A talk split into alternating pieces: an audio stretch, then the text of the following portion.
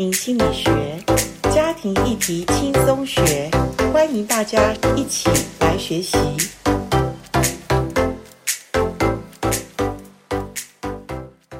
好消息分给收听家庭心理学的听众们，我们的 Podcast 推出了订阅制的服务哦，欢迎透过赖官网账号与我们联系，进一步了解。现在加入还有特别优惠，让你的学习能够更深入、更有果效哦。欢迎来到家庭心理学。今天的家庭心理学，我们是在佳音电台的播音室，呃，愉快读好书。每周一的早上八点，由于社长来访问我。我们在二零二四年的一月一日已经播出了。这个全集的介绍，严老师我在二零二三年所出的新书《人人都能辅导》，我很感谢于社长非常推荐这本书。呃，他说这本书帮助了他自己再一次的呃看他原生家庭，还有他现在呃的家庭关系，因为他自己的孩子也都到成年的一个年龄了。所以，呃，他推荐我这本好书当中，我们谈了很多所谓的一个人在成长过程中，由家庭来塑造我们很多的，不管是个性，不管是我们的情绪，不管是我们这个人，呃，跟父母的关系，怎么影响我们未来很多的事情。呃，今天的访谈很高兴你能够收听。以下是我跟于社长的对话访谈，欢迎你继续收听。欢迎大家来到愉快读好书，我是于国定。我们跟严玲珍老师啊，谈到每一个人的心理呢，在成长的过程中，总是有很多很多的挑战，有很多很多不同的际遇。我们在更前面，我们也谈到说啊，譬如说，我们看到新闻上说一个。国中生一个青少年拿刀把他的隔壁班的同学杀死，那这种这样子严肃的这个新闻的背后，其实都是有原因的啊。是。那我要稍微多讲一点啊，就是其实我们因为我们也做父母嘛，对，那我们也曾经做过别人的子女，是对。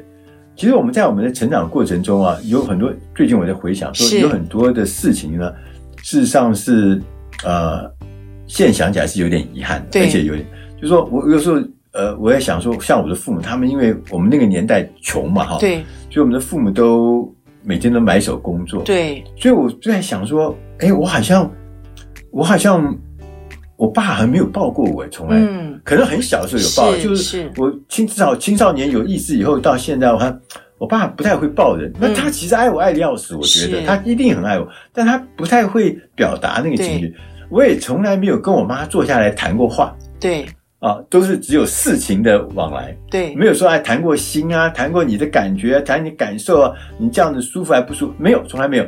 所以我们的成长的过程是很缺乏那个那种爱的表达，比较让孩子能够感受得到。对，所以那个亲子关系啊，是有有缺有缺一块东西的。嗯哼，就老师这本书里面有讲到很多那个亲子关系的角色，是是，老师可不可以跟我们？来支支。其实我刚刚听主持人谈到自己就是自我揭露，谈一些个人的一些状况的时候，嗯、我真的深深的可以感受到一一句话，叫做、嗯：呃，我常常在推的叫“伤痛不带传”。可是我们常常因为在我们做孩子的时候，我们是无能为力，我们没有办法选择我们的原生家庭。可是刚刚主持人讲的很好，就是说。父母还是爱孩子，你可以感受到，其实父母都是尽心竭力的想给孩子最好的。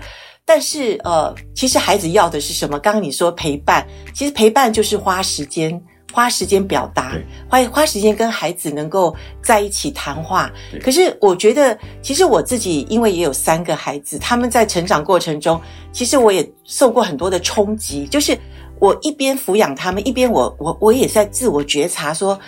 因为我也没有学习的管道，我我我刚已经讲了，我的父亲很早去世，我的母亲就必须要呃承担家庭的这种生存的，对对对，很苦啊，家里也是很不容易。我也没有被妈妈呃说我爱你这三个字的一个所谓的滋养吧，哈。可是我现在比较能够去同理那个时代的父母亲，因为他们无能为力嘛。可是现代的人。或者说我们现代下一代，你知道，我们做一个父母，我们需要随着时代的变化，我们要改变诶。父母不能用老一辈的那个，然后去告诉你的孩子，你知道我以前怎么样，孩子马上跑。所以老师意思说，随着这个孩子在不同的阶段，比如说他幼年期、学龄前、青少年、青年，他其实不同阶段父母的角色要调整，对不对？你觉得是不是呢？好像这样。我为什么我女我的女儿因为比较大，对，就她，我常常讲说，我有很丰富的人生经验哈，爸爸，所以我要把这些。经验告诉你啊，我把这些道理告诉你啊，这样你不会走冤枉路哈。是，我看他完全受不了哎。对呀、啊，你知道，其实我觉得这本书哈，呃，谢谢这个社长能够把你的经验告诉我们。这本书的核心就是，我希望大家学辅导，想要助人者，你先要知道怎么帮助自己。嗯、也就是说，你怎么自己看你自己的问题？嗯、你怎么看到你？譬如说我这本书主要是家庭的官府。那我们家庭会每天发生各样大小的事。其实我自从学辅导之后，我有时候我也会失败，我也会跟家庭的冲突，或者我有时候也会有失落感。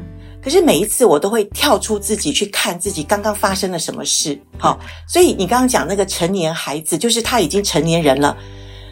诶，各位辅导，我第一个我也借这个时间告诉各位，辅导其实不是你主动去说，诶你需要辅导，我看你有问题，过来过来，我们来谈一下你的问题。不是这样，辅导大部分都是被动的，也就是说，求助者来找辅导，然后我们是在一个安静的环境，一个定时定点的一个呃地方，我们来谈他的问题。所以。呃，孩子也一样。当然，我会讲前面我会讲说，我们家人很难做辅导，因为我们有情绪嘛。因为我们知道这个孩子真的是从小看大，他的问题我们怎么会不知道？可是你知道吗？当你学习辅导，第一个帮助自己能够先安静。你知道辅导最重要是倾听，对，不是教导。我刚刚已经讲了。所以，如果孩子愿意来找我们父母，你知道，你今天你就可以启动你。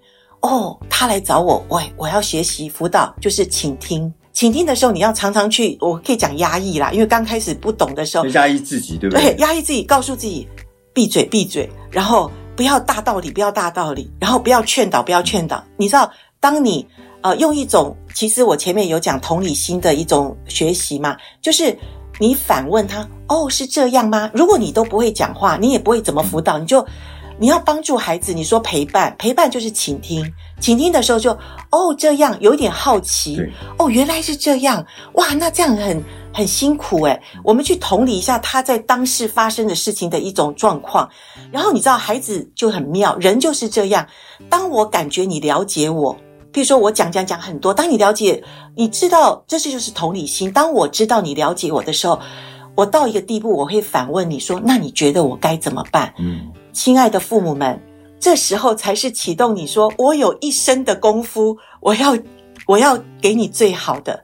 这时候你才要一点点的置入，而且不要一下子讲很多。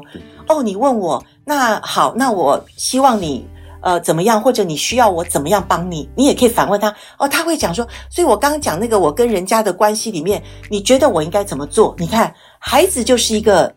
他是一个求助者，父母也希望帮他的。所以老师刚刚讲的，就像老师书上写的，就是说，在不同的时期，下不同的角色。对，他说，呃，这个当孩子长大，是离开家，离巢期，可能在出外读书了，或出外工作，那个时候你要变成朋友。是。那在他更大的时候，他成家了，那个时候你要变成他的顾问。对，绝对是。但是我们呢，年少的时候，当然我们从保姆的角色开始。然后变成老师的角色，然后变成教练的角色。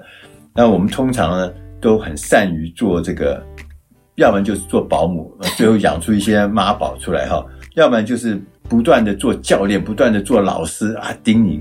那事实上，也许青少年的时候或少年小孩子的时候，你当老师当教练那是对，因为他确实是需要需要这样。对对。但是孩子等到大的时候，你就不能够再用那个。一一以贯之的那个角色和方法来对待他们，而且我要提醒做父母的哦，你知道谁最了解你？其实就是你的孩子，他是从小长大过程中看着，也是看着你，你有没有长大哦？我们看孩子长大，可是孩子也会反过来看我这个爸，我这个妈，他们会不会像以前一样总是唠叨？可是他们所做的也不像他们所说的。你知道我们在家庭里面是最真实的一个人，所以孩子如果反过来指导我们，有时候父母也是需要听一下他所说的话，也许蛮有道理的。对，当然，对啊。所以呃，在这里面呢，我就回到刚刚老师讲到的一些理论。对对。就是说，呃，我们可以看到那个每一种这个沟通或者每一种家庭的那个行为模式，它是有有有类型的，是不是？啊，就是沟通模式哦，沟通模式，我们在人观里面，因为人与人之间真的，我觉得这个沟通哈，其实我们说沟通沟通很重要。其实沟通，当然在家庭里面，呃，我们。中间家庭里的关系或家庭的功能健不健康，对，是我们家庭沟通的最重要的根基。如果家庭的关系是和谐，就是说所谓的说我们可以敞开来谈，而不会影响关系，有没有？有的人家庭沟通一沟通就爆了，爆了以后就呃不能再谈一些所谓我真心话，然后大概大家只能谈一些表面，或者大家呃就是谈是非对错。可是这些东西对沟通来说只是表层的。如果我们家庭要能够呃比较深入的亲密关系，我们是能够谈我真心话，而你不会离开我，你也不会拒绝说或者批评我，而是你可以听得进去。但我不一定认同你的想法哦。这样的关系才是比较亲密跟。其实他这个牵涉到老师是不是刚刚前面讲到的，就是那种依附型的那个。呃，那种模型，你知道依附型谈的是个人，对，就是我其实回到说家庭的关系里，呃，我们自己夫妻的关系，如果我们两个都是从呃比较健康的家庭成长的，我们的依附的这个功能会比较好。嗯，意思就是说，我们比较不会逃避，或者我们不会去追别人，嗯，因为比较安全、信任的人，里面的根基打得稳的人。他们是安全型的人，安全型的人就是说，你要黏我，我也可以让你黏。哎，你你如果呃暂时的要走开，我也不会觉得说啊，你是想要逃避我。这个是一个非常有好的依附关系的从小打的地基。可是我们很少人，他的特征是什么？安全型就是我刚刚讲，他会觉得他自己的价值感很够。自我价值，对他自己觉得他不是高傲，那个有的人就是假自我价值高，他的自我价值是很真实，他觉得自己很 OK，他也觉得很自在，他也觉得很自我满足。哈，那他不是因为社会地位什么，他觉得呃里面好不好，他是真正自我很满足的人。然后他也看别人是一个呃不是一些有问题的人，他看所有的人，他也觉得。他里面是有爱的人，简单的讲，一个安全型，他是真正有爱的人，所以他对自己、对别人，他是一个很平和的一个人。对，你有看过这样的人吗？呃，我自自己，我自己愿意往这个方向去走，因为我从小我不是一个安全型的人，可是我觉得我可以让我自我成长，然后成为父母没有办法给我好的依附，可是我可以跟我自己好的依附。我帮助自己能够成长成为一个安全型的人。对，其实老师刚刚讲到这边啊，就是老师告诉我们，就是说安全型的依附是我们应该要去追求的。他是一个独立的个体，他对自己有充满了自信，所以他对旁边的人也是说，你可以亲近我，但是你也可以呃跟我保持距离，对，也没有问题。对，然后他对自己呢是有界限的啊，你也不可以冲进来，是对，没有界限。但是呢，所有的事情它是。有让人觉得有亲近感的，让人家觉得是可以依附的，是有安全性的。但事实上呢，我们的人的这个模式呢，不是只有安全型，它里面还有焦虑型，还有逃避型，还有紊乱型。哈，每一次和于社长在我们访谈室的时候，谈到一连串的有关于家庭的议题的时候，呃，我觉得这位长者。呃，他是充满了智慧，而且他也非常的谦卑。呃，我记得我在佳音电台受过他访问，这是第三次。那每一次他都很谦卑，也很诚实的说，我好像在书中讲的是他有些内容的部分。其实说真的，我跟于社长其实我们不熟，我们就是因为呃有好书，我们在呃。这个所谓的播音室里面，我们一起受访才认识的。呃，我觉得于社长有一个优点，就是说他很真哈，他的真也让他自己愿意察觉内省自己。呃，特别在亲子难题的时候，呃，他常常用他跟父母的关系，然后再去回想或者说省视自己能够呃有多少的影响，或者现在的我到底呃跟父母的关系是产生了什么的对应效果，以至于呃我们现在都已经进入了所谓人生的一个呃秋季进入冬季的时候。呃，我们可能还有什么可以去做改变的呢？亲爱的听众，真的成长是一生的学习，但我们不可讳言的是，我们的父母从小对我们的影响一生是非常大的。所以，请锁定我们的家庭心理学，我们谈的就是家庭议题，但是家庭所牵涉的是非常的广，也是非常的深。